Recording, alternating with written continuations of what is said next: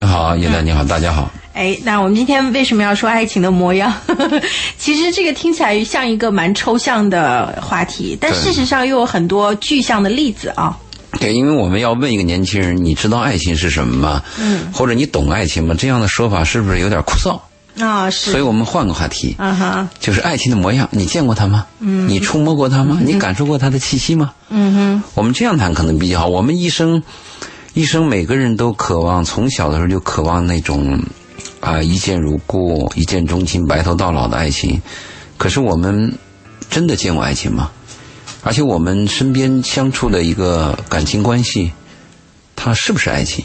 啊，我们漫谈一下爱情的模样。如果听众他们每个人对爱情，他们见过，他们触摸过，他们拥有过，哼，嗯那他跟我们谈谈，嗯，跟大家谈谈，嗯，我们交流一下。确实，我问过很多年轻人，你告诉我爱情是什么？嗯，说法都是大相径庭，嗯啊、各有各的说法。对我我我还比较想知道您接收到的大家关于爱情的这个描述都是长得什么样的呀？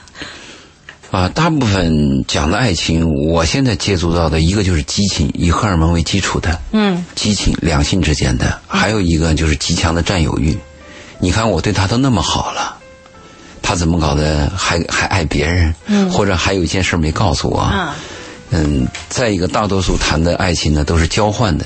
你看，我曾经给过你一个礼物，我曾经对你怎么样，你对我应该怎么样？嗯，是这个这么一个层面的。嗯哼，我想从肤浅的模样角度来谈一下，我我们爱情可能有一个生理反应。嗯，我们先不确认他接触的这个是不是爱情，但是他有个生理反应。嗯哼，心跳。嗯就你体验过没？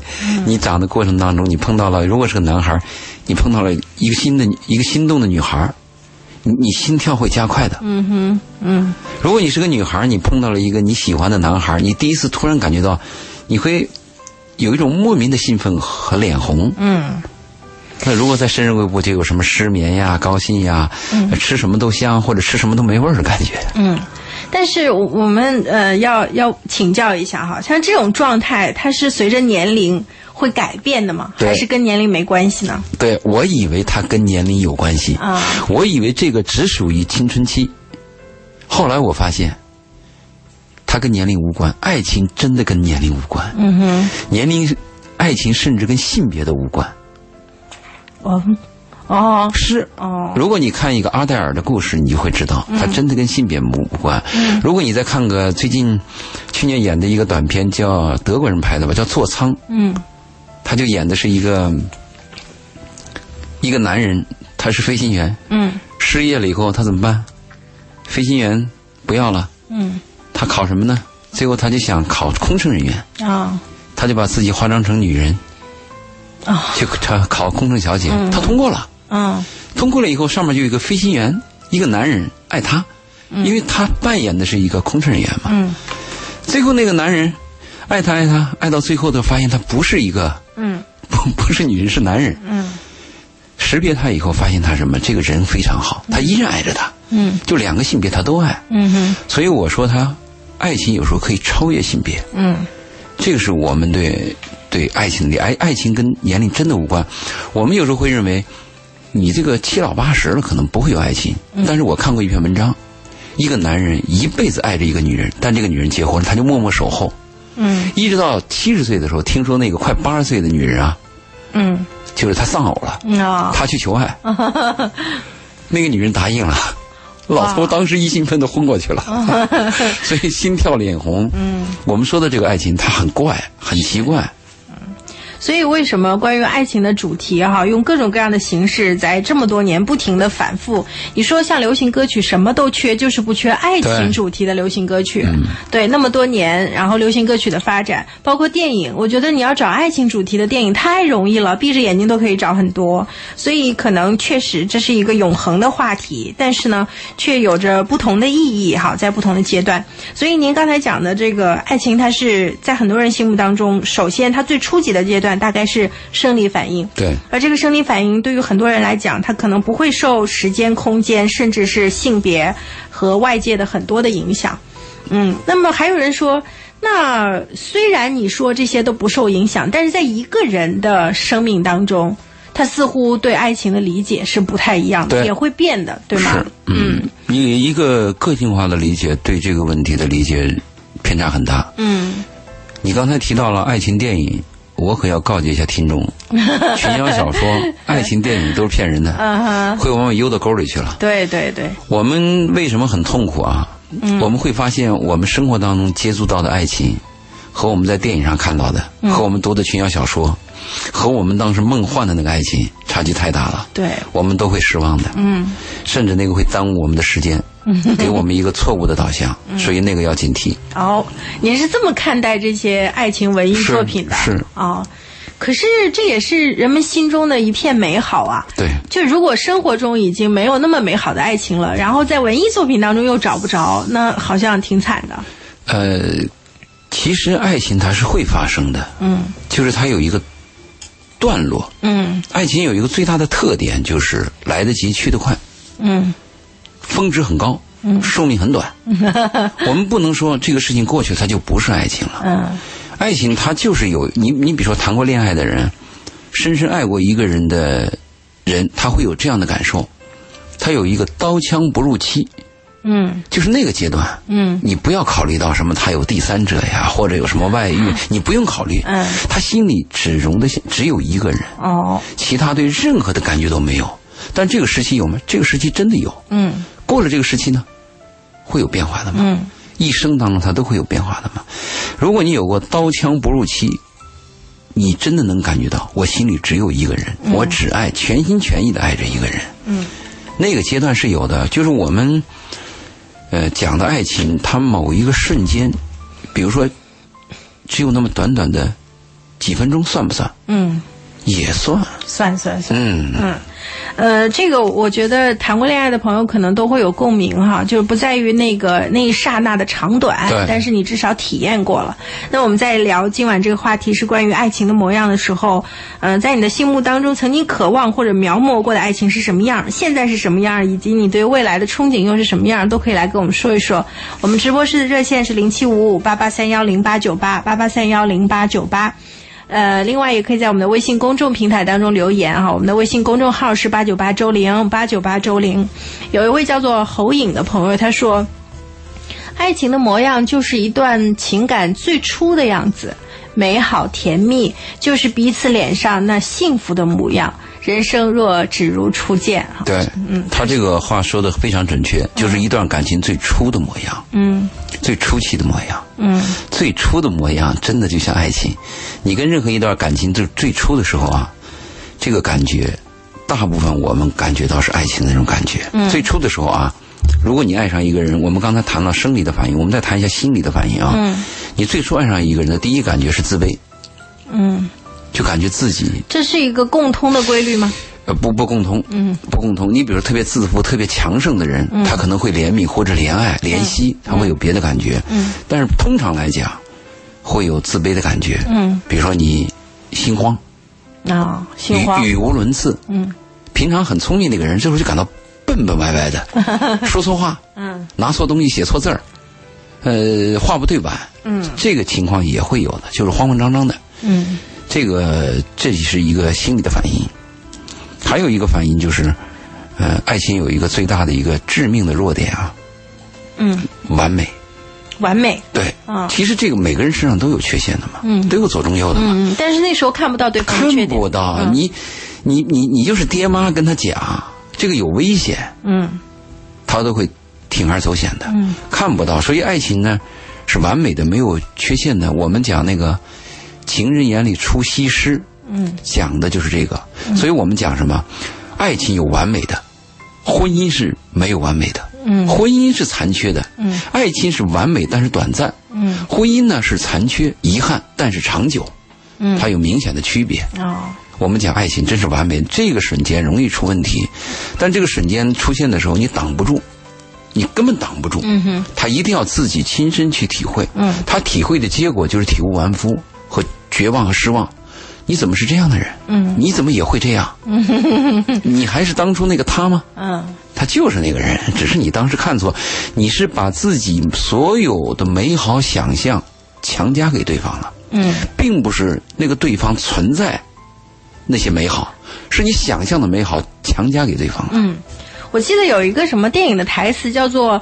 呃，爱情是我自己的事儿，与你无关。我觉得在看的时候完全不理解，但是刚刚您说的这个，突然间就明白了哈。其实，嗯，你面前的那个人就是这个人，他可能本身并没有变，没有变化。但是因为你自己在爱情的不同阶段，刚开始觉得对方特别的完美，慢慢慢慢慢慢开始发现各种各样的缺点。嗯，哎，其实变的是你哎啊、呃，你在选取他身上一些你要的东西。开始你选的都是他的优点，后来慢慢的这个优点变淡了啊，缺点冒出来了啊，所以爱情其实是一个人的 事儿。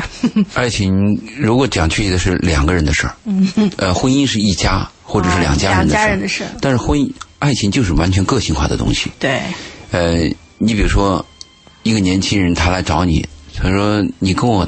评论评论，你看我这爱情怎么样？嗯，没法评论。嗯 那个热着呢，烧着呢。嗯。你没有办法评论，你怎么说呢？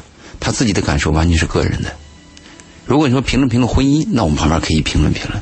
爱情真的是个人的事儿。哦，您反而认为婚姻是可以可以评价啊，评价帮忙。对，因嗯为婚姻我们可以评价的，起码我们要问，呃，对方职业是什么？嗯。个性怎么样？嗯。家里有没有遗传病？啊、哦，爸妈和睦吗、嗯？是单亲还是双亲？这个是可以评价的。嗯，我们通过这个评价以后，可以估算它的几率和配合指 数。爱情你怎么估算？爱情我二十爱上一个八十，你怎么评价？嗯、如果婚姻，我们就说八十找二十不合适。啊、嗯，但认识爱情，你说不合适吗？哦，可是这样的话，就变成婚姻是一个特别操作性很强的技术问题。当然，但爱情是一个没有办法掌控的。没有办法掌控，爱情是魔鬼。嗯， 好吧。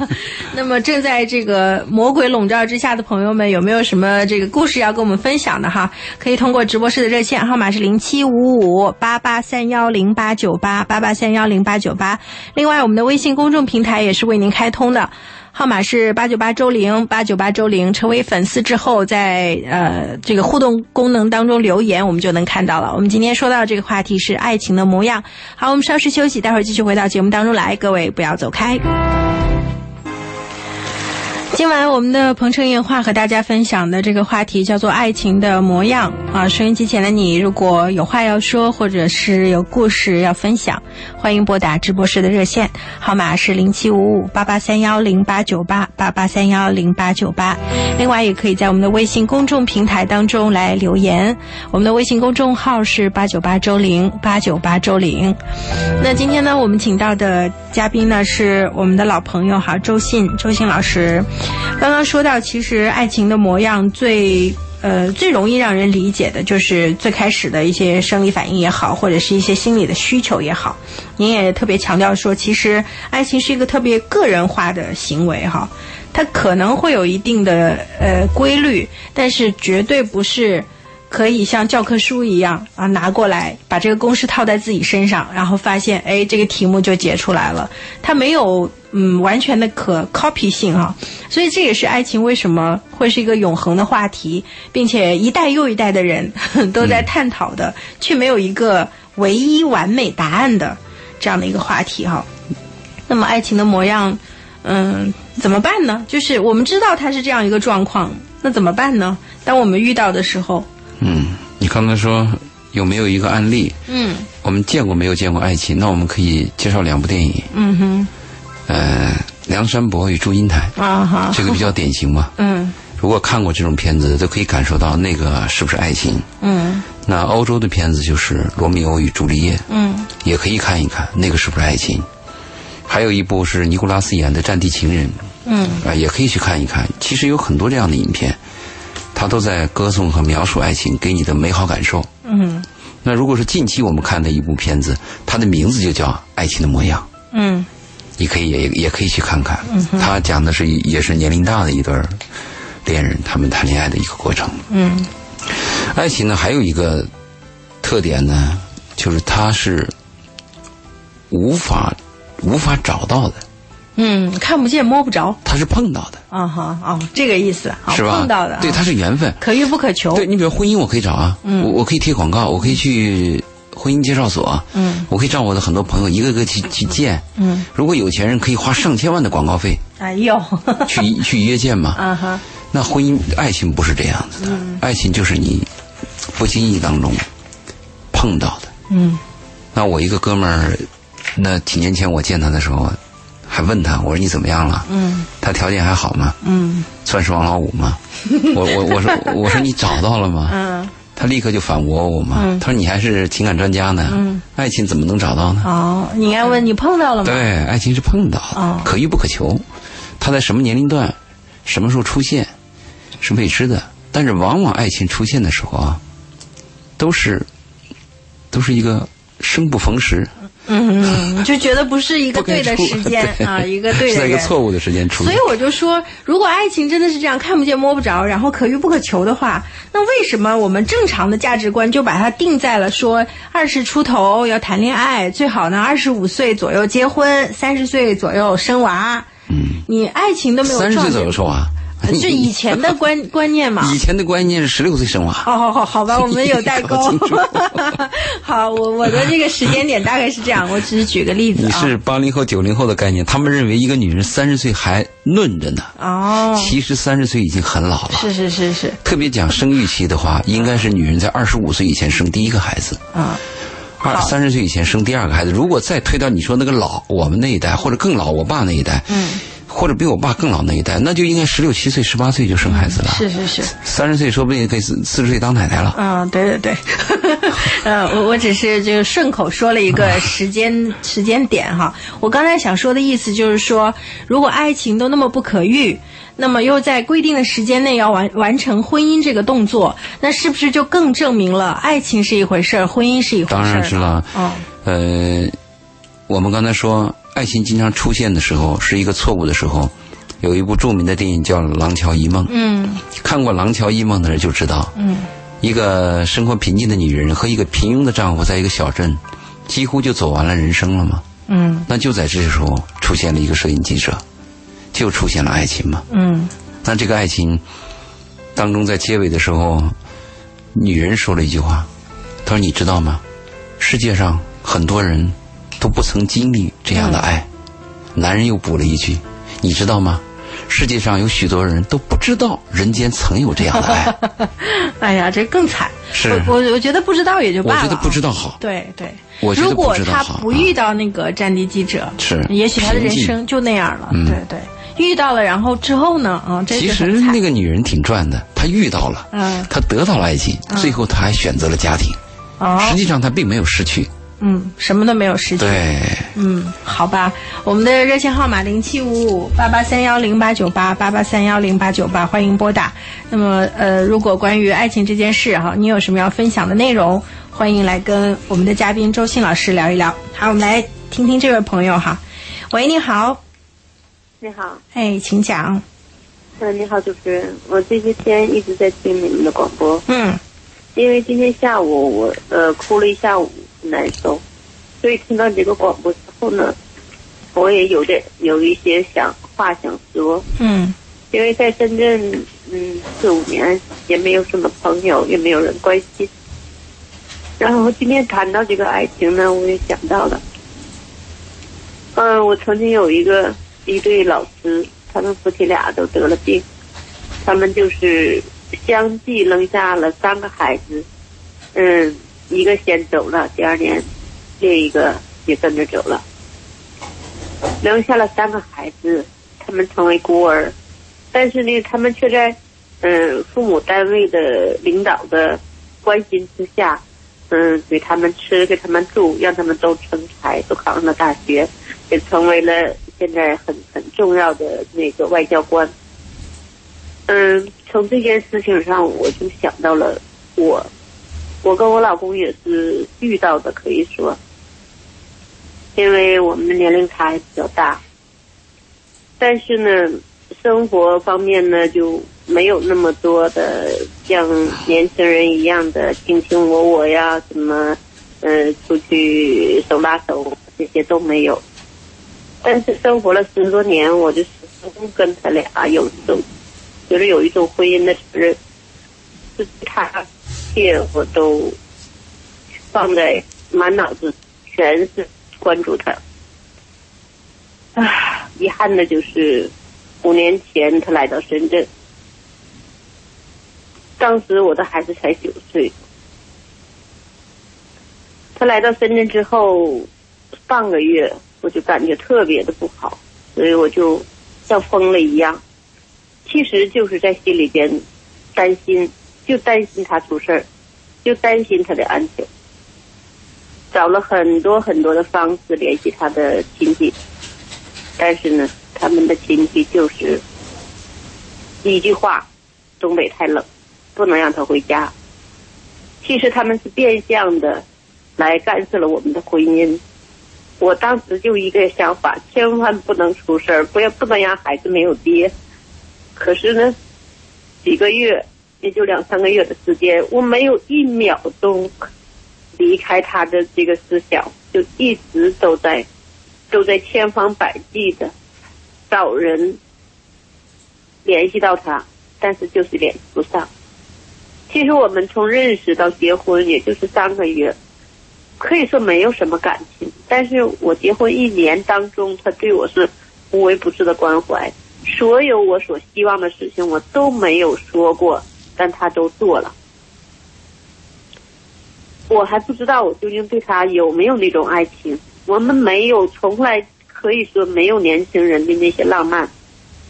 但是我对他的这个这种责任，就始终是这样。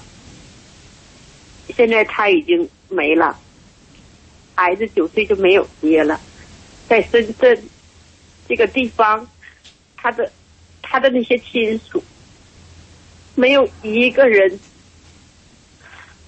对孩子有一个电话的关系，而且还把赔偿款给占有了，就是这样，我也无法再去寻找我自己的另另外的一段婚姻，因为因为无法无法，他虽然已经死了五年了，我连骨灰都看不到，但是我还是还是不能放下他，不知道为什么。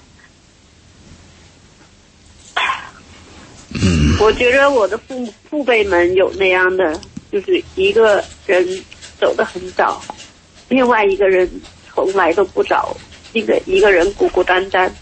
我有一个姑父就是这样的，我姑姑四十五岁去世了，我姑父现在已经快九十了，也没有找。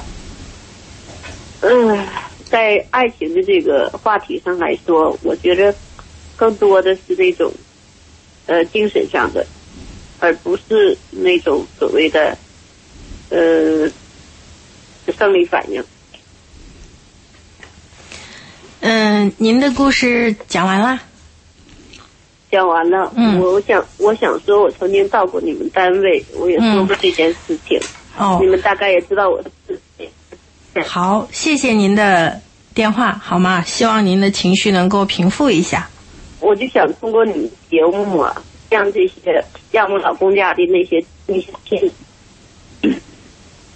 让你们知道他们在做了一件破坏别人的家庭、破坏别人感情、破坏破坏孩子一生的幸福、一生的这种亲情的这个事情，他们应该受到良心的谴责。他们曾经还有是深圳的公务员，嗯，就是呃慢性病防治所的人。好咱们，自谢己的谢良谢谢心杜女应士该。我想问一下哈，你你刚才讲到说你跟你的先生是遇上的哈，那你觉得你跟你先生之间到底有没有爱情呢？没有的，没有啊是吗？一开始是没有的。啊一开始是没有的但是呢啊他一开始我对他没有，但他对我有，他对我有那个。嗯，您的信号不是特别稳定哈，杜女士。要么这样，您挂了电话继续听收音机，听听这个周老爷怎么跟您分析一下这个问题哈。因为我觉得刚刚杜女士讲的这个整段话里面信息量还挺大的哈。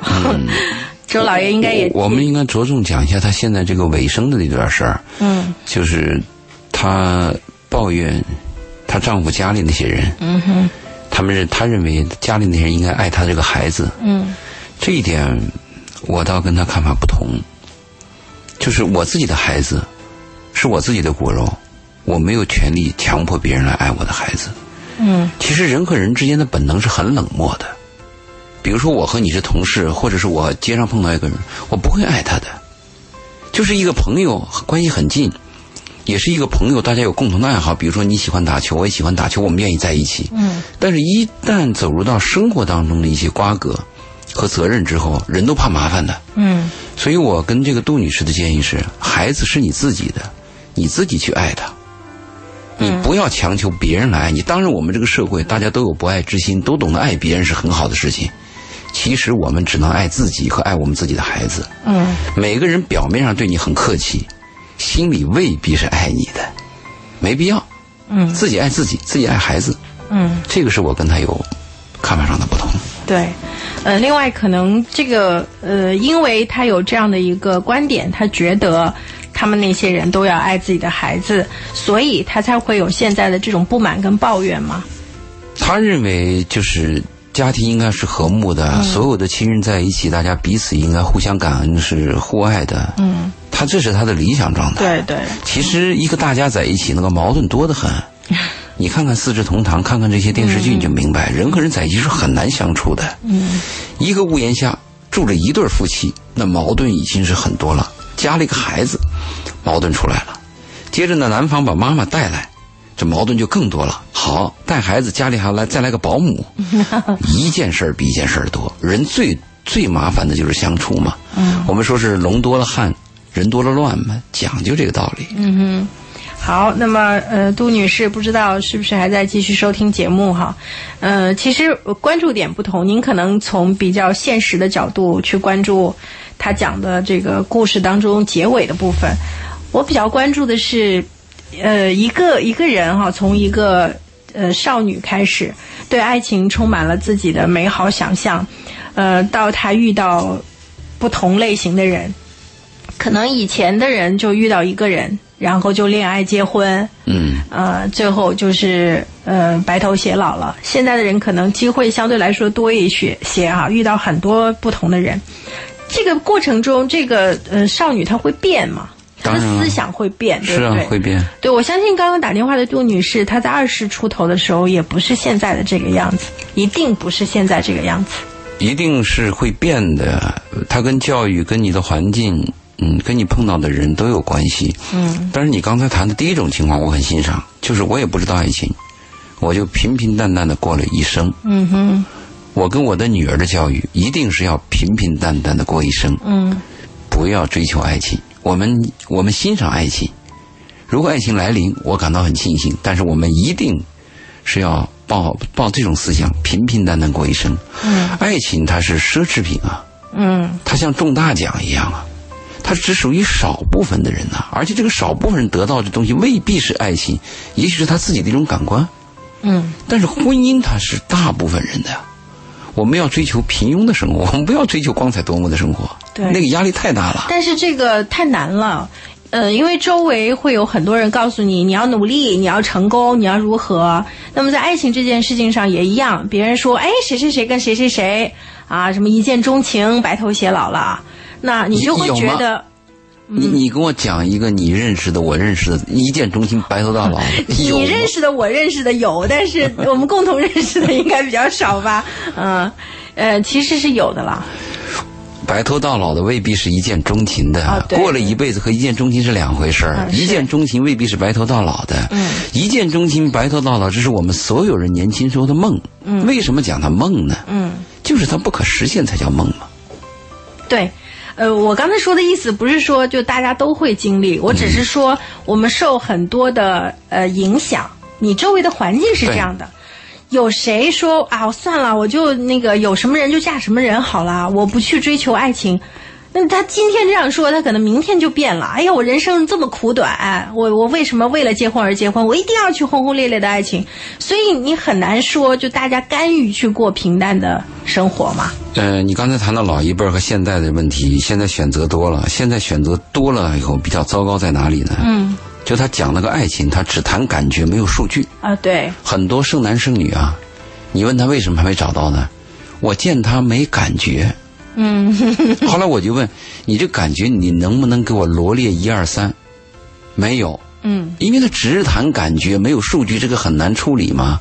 但我们谈婚姻呢，婚姻没有什么感觉，婚姻就是就是一个利害关系嘛。哎呦， 婚姻它就有数据的呀，嗯，对方比我年龄大几岁，啊，工资收入稳定不稳定，有没有博爱，平时有没有生活上的一些坏习惯，嗯，是不一样的嘛。所以我们如当然是这样，如果一个女孩她这样谈，她说我很了解婚姻，我知道婚姻的利害关系，嗯我知道婚姻是利己的，我知道爱情是付出的。我知道爱情就是要找感觉的，我一辈子就为了爱情，我等这个感觉，嗯我同 意，而且我还非常欣赏。嗯但是我看到的现象比较糟糕，他嘴上说的是要感觉找爱情，嗯实际他在找婚姻。比如说把一个男人接来，他要问人家有没有车，啊，有没有房，嗯，这个是非常糟糕的，就是他、他的概念是混淆的。嗯到底是你是找爱情找婚姻？你比如说我们找爱情，那我就告诉你，全世界你去找，因为全世界的爱情，全世界的电影，全世界的人，爱情是一样的。嗯不同的肤色、不同的人种、不同的信仰，你看吧，嗯爱情是一样的，它可以感动全世界所有的人。嗯哼但是全世界的地区不同、文化不同，婚姻是不一样的。嗯那有些国家是一夫多妻制 啊，是不是啊？嗯那有的地方呢，就是以它有风俗要求，那都是不一样的。婚姻各地方法律都不一样，嗯爱情是一样的。如果这个女孩说：“我这辈子我知道我来活在世上，我就为了爱情，嗯我特别欣赏。”嗯，但我特别失望的，他嘴上说的爱情，实际不是那么一回事儿。对，所以要先把这个问题看通看透，并且能够正确的摆对自己的位置，而且还能坚持下去，这简直对人的要求太高了。对，啊，不过我们经常就是一种错位的状态哈，就是像刚刚呃周信老师说的一样，呃，嘴上说的找爱情，其实心底里有数据，那就是说你在找婚姻，所以这就拧巴了。啊、要是现在深陷痛苦当中的朋友，不妨想一想哈，你的痛苦有可能是源于你的这种拧巴。嗯，如果位置摆对了，可能就没那么痛苦。有一位叫做远航的朋友，他说。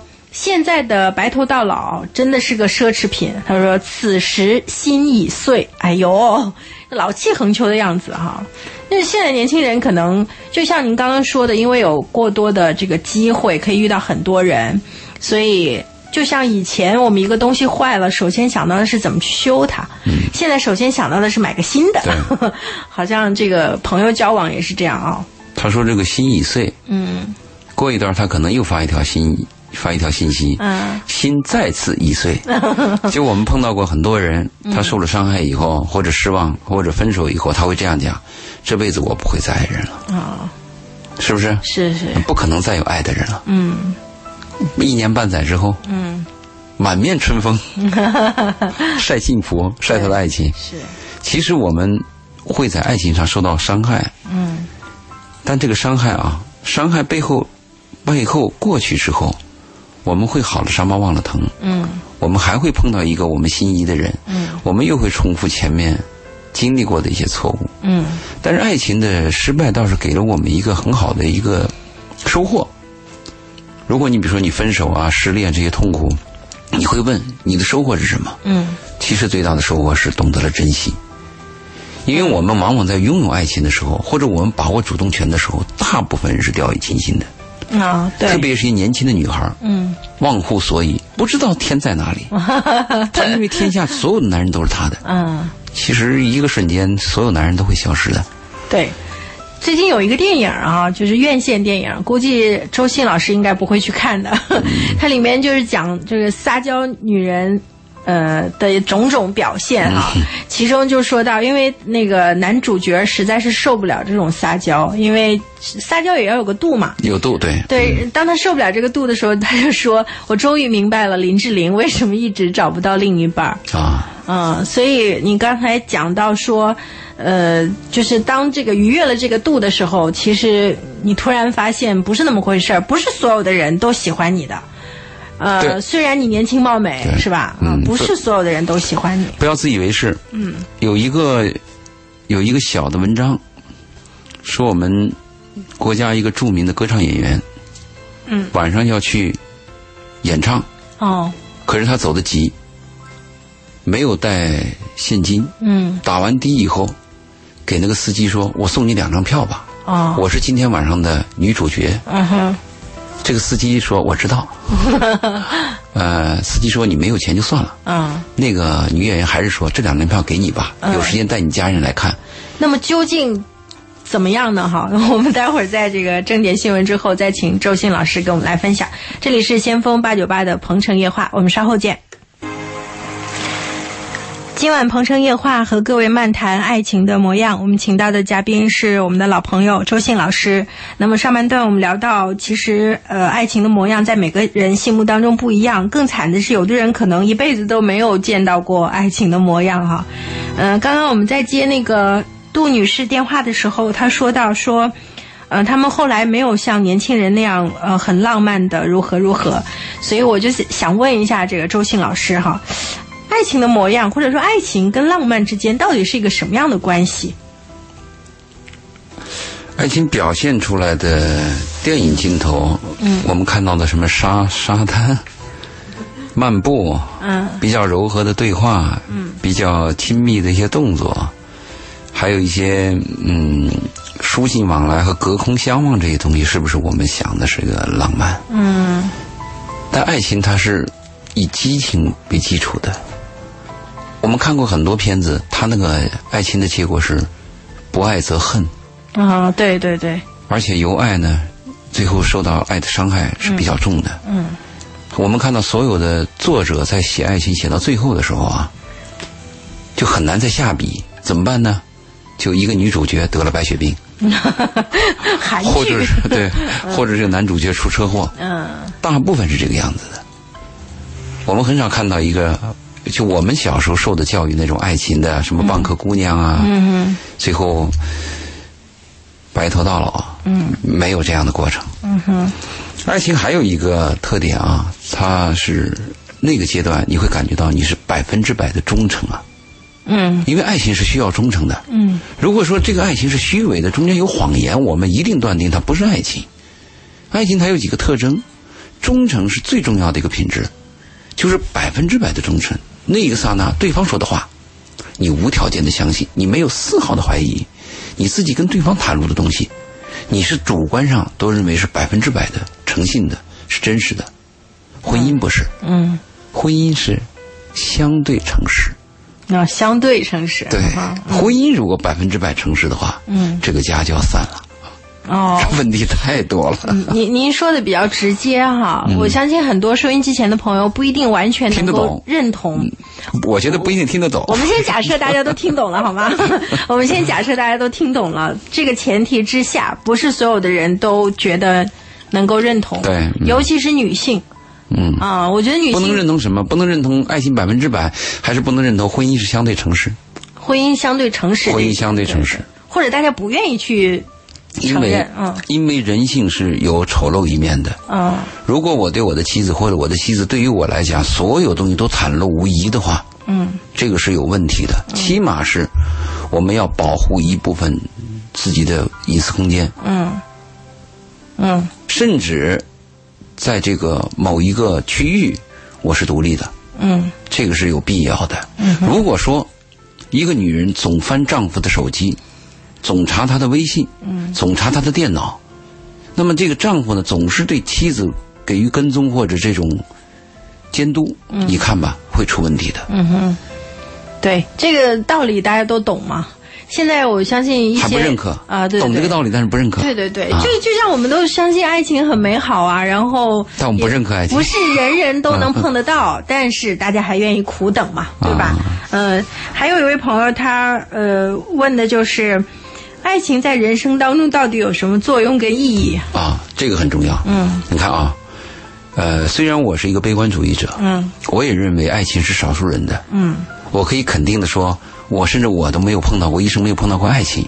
嗯但是我，我提倡爱情，因为爱情是人生的一盏明灯，嗯就是我们永远是可望不可及，但是它是一盏明灯，它指引着我们心里有一种向往。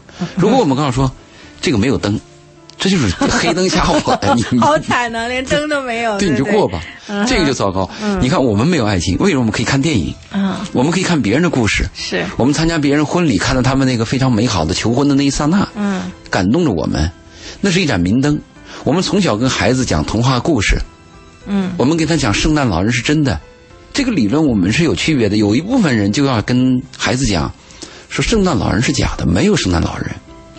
他认为跟孩子要讲真实的东西。嗯，另外一个理论就说，我们就要给孩子有一个虚幻美好的世界，有一盏明灯，嗯，告诉他圣诞老人是真的，是存在的，给他希望。嗯，这是两个理论。嗯，我的体会这样，在年轻的时候，幼儿过程啊，要给他幻虚幻美好的东西，但是他走入成年期以后啊，注意要给他一点真实的猛料。嗯，否则他经受不住啊！人他妈抗抗击打，你没有一点预防针怎么行啊？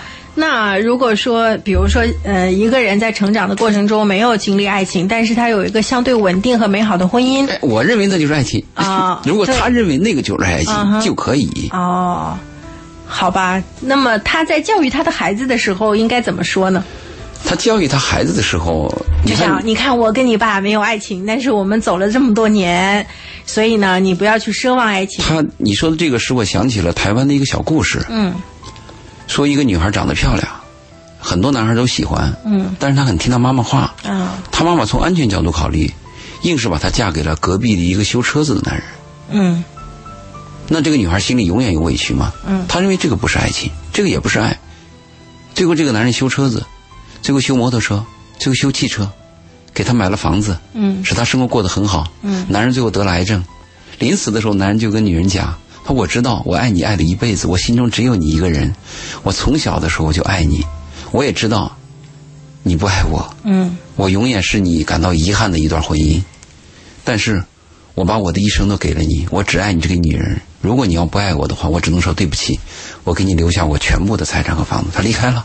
嗯当这个男人离开以后，这个女人老了，她回忆自己的一生，她反复问自己的一句话：难道这个不是爱情吗？嗯，所以我我们讲看怎么理解，对，每个人怎么去理解这个问题。嗯你刚才谈到我们怎么样教育孩子，那我们可以跟孩子讲啊，你像我爸，我爸跟我谈过一次话嘛，嗯在兰州的黄河大桥上，我父亲脱军装的时候，嗯一定要带我去在爷爷的坟前磕一次头啊。嗯他认为他穿军装回家是荣宗耀祖啊，嗯他要脱军装了。嗯我当时在上电大嘛，嗯磕完头，晚上在大桥上漫步，第一次跟父亲谈话，嗯不知道哪根筋不对，我突然问起我爸的私生 活。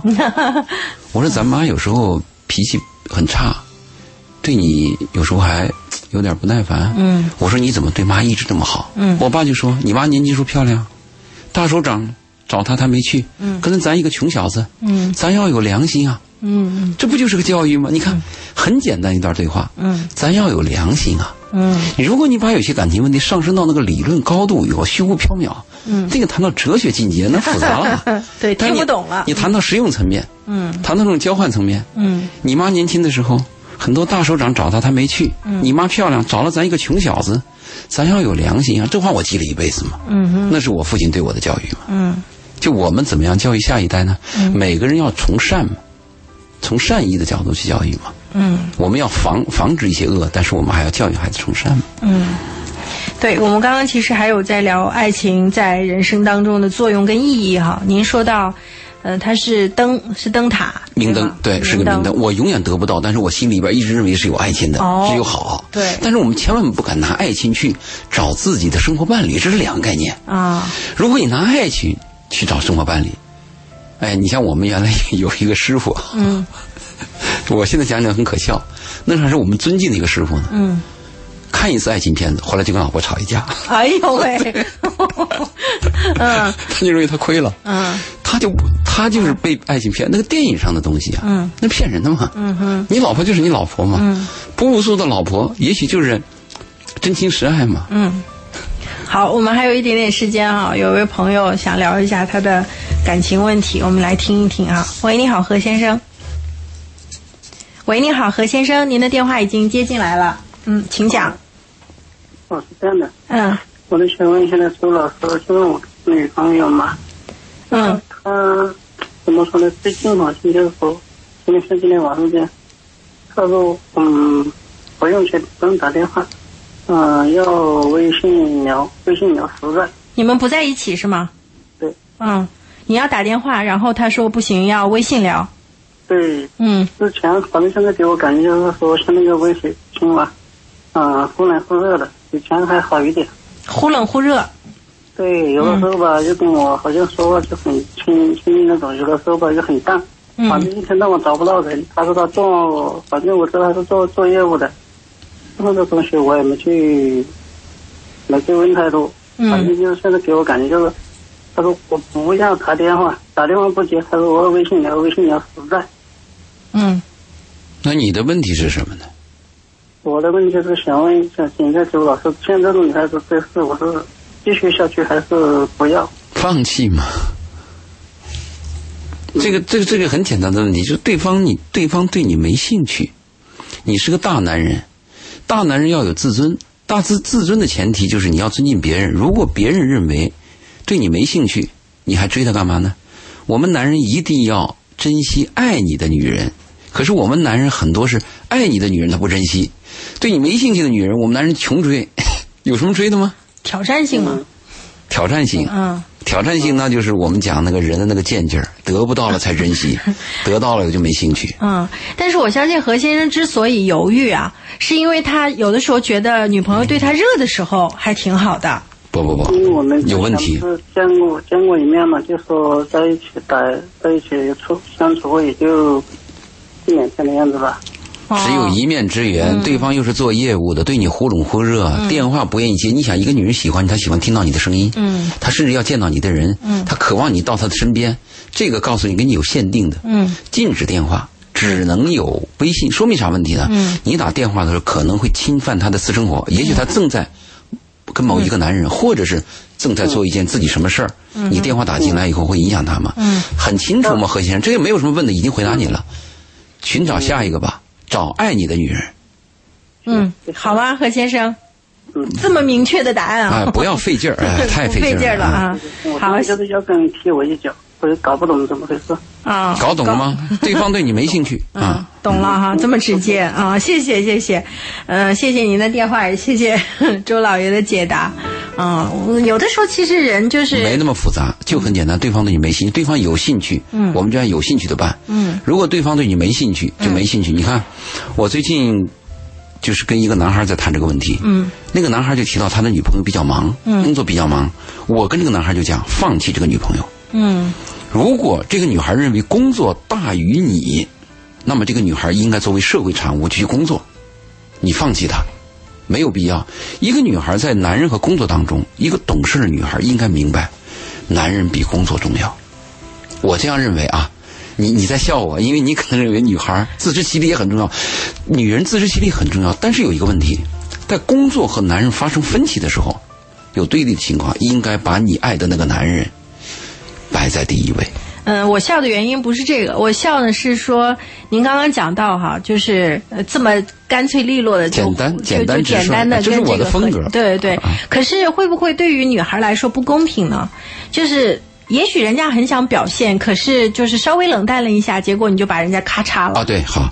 如果稍微冷淡，后面加一个注解，嗯比如说我上一次没有接到你的电话，没有及时回，嗯是因为我们当时在开会的时候要求关机，啊我没有看到，嗯哼，这样的解释是合理，但这个解释表明了个什么问题呢？就是态度，嗯态度非常重要。你比如说那个女孩儿，她何先生刚才打来电话，她那个女孩说，你发微信也可以，嗯打电话也可以，都行，我欢迎，嗯那就是个态度问题了，嗯态度是非常重要。一个女人跟男人讲，我给你做西红柿炒鸡蛋，我只会做西红柿炒鸡蛋，嗯，我一定会再学新的菜给你 做，但是她一辈子只会做西红柿炒鸡蛋，她永远没有做新的菜，嗯，但是她的态度是非常重要的。我们你会发现在一个团体当中啊，一个工作人员他也不是技能高低，也是态度，嗯态度很重要。嗯，一个人和人的近距离相处，态度是非常重要。我们要的态度，刚才为什么何先生那个女人我否定她，就是她态度特别恶劣嘛。嗯，你跟这种女人、人对你待答不理，限定你有什么意思嘛？嗯热脸贴个冷屁股有意思吗？是。但是回过头来说哈，就是从女性的角度来讲，比如说这个女孩她为什么会是这种态度？她很有可能，比如说不喜欢你，对你没兴趣，还有另外哎更好的男人。对，那 就是回到今天的主题，也许他不是在找的爱情，他可能是在找婚姻。他在但找是这个人男生可能会在找爱情，所以也这不又是一见种得错，位。嗯也不见得，也许这个男人，也有可能在也找可能女人 啊，只好是吧这个女人碰钉子了。是的，那怎么解释？比如说，像我们的父母辈，他们经常会在恋爱的时候，家长告诉他说：“你不要一下子就对对方那么好啊，你要怎么怎么怎么去考验考验他。”那如果放在现在的话，就是完全不成立啊，因为一考验就没了。你爸你妈给你教的那个招儿啊，不是我爸我妈啊对对 就是那个年代的他他他妈嗯人，对他爸他妈，他爸他妈教的那个招啊，应该讲是考验一个婚姻，就审视一个男人在一个审核过程，就是我们讲的 QC 在检验一个产品的时候要经过老化对，啊，高温实验、低温实验、震动实验。哎呀，有经验呢。是，它是这么一个过程，它不是爱情。嗯爱情来的时候没有这个试验，爱情和婚姻最大的区别，爱情是无条件的，嗯婚姻是有条件的，而且爱情呢还有一个特点，爱情是为了一点可以放弃一切。嗯，比如说你一点迷我，别的我都不考虑了，什么家庭了、年龄了、有没有病史都不考虑 了，这是爱情的最大的特点。嗯，但是爱情和婚姻有不同，婚姻可不一样。嗯，婚姻不是一点的问题，婚姻找婚姻的人啊，你可以没有明显的优点，但是不能有明显的缺点，啊、好，这是找婚姻的。所以你刚才说他爸他妈，我想起来，我要是教育我的女儿，也会从审视的角度考察一个人嘛。嗯就是你你你对一个人的审视要有个数据嘛，嗯比如说是不是共处一件事儿啊，看一个人呢、嗯，哎，你们俩去装修个房子啊，哎呀一般装修房子问题就出来了，，对对，或者你们旅行一下，看看这个人的情调啊，嗯或者在金钱问题上，在诚信问题上，他跟他的一些客户往来，嗯或者他对他的上司有没有阿姨啊，嗯奉承啊，有没有这些东西，我们从品德上去看一个人，嗯。就是要有数据嘛。嗯哼我说爱情是有数据的，感觉是没有数据的。嗯，好，这是一个非常嗯，就今天整个贯穿我们节目的一个周老爷他的主要的一个论点哈。嗯，呃，所以收音机前的朋友如果能够赞同，我觉得这是一个很好的方式，让我们理清在情感世界当中，尤其爱情这件事儿当中的思路。有位朋友说到的这个这个情节有点复杂，他就说这个姐姐跟姐夫之间的关系不太好，嗯姐夫呢动手打姐姐，所以他就去看望姐姐，结果呢姐夫居然要动手打他。嗯，所以他现在就不知道该怎么办啊，希望能够给支个招儿，因为他跟他姐夫一年都不说话。家暴，家嗯暴如果不说的话，就是冷战和热战都有。我们讲冷战是心理上的家暴，嗯就是我不说话，嗯我没有语言往来，冷酷，这是一个家暴。我动手也是个家暴。如果讲到家暴的话，这个问题就比较糟糕了。这个就要那个妇联和居委会去解决的问题，甚至要报警，嗯就不是我们男女关系谈话节目能解决的问题。嗯谈女谈话节目要解决的这个问题的话，有一个兴趣就是，为什么这个男人有家暴？这个男人是刚开始就有家暴，还是跟他生活了三年、五年以后有家暴？不了解。嗯有时候我们听女人的话，会认为这个男人一无是处；嗯，如果我们再听听那个男人的话，会认为这个女人能把男人能气死。嗯 对，因为不了解，但是家暴肯定是问题的，升级了，对，而且冷战冷战的家暴会离婚，嗯热战的家暴会导致冷战。嗯，也是最后会离婚嘛。，对，哦，我们再说爱情和婚婚谈爱情呢，还具备一个条件，嗯你要起码要有勤财仇的这种技能，嗯也要有这种本能和要有这种德性。嗯你比如说我们讲情吧，你有点情调吧，你才能谈情谈情说爱。嗯哼你有点才华吧，你懂懂点诗书情画吧，嗯你还有点忧愁吧。嗯这种人在爱情当中，就像我们讲的什么林黛玉啊这些东西啊，就有点感人了。嗯但是婚姻不是，婚姻不是勤财仇，婚姻讲的是经济基础，嗯讲的是过日子，嗯讲的是价值观，讲的是生活习惯。嗯。好，那么这个思路理一理，不知道这个大家有没有什么帮助哈？非常感谢周鑫老师今天在我们的节目当中，通过爱情的模样，让我们看清楚了我们自己现在是什么阶段。呃，不要光是纠缠在其中哈，要找到解决问题的办法。好，谢谢您，谢谢大家的收听。，好，再见。好，拜拜。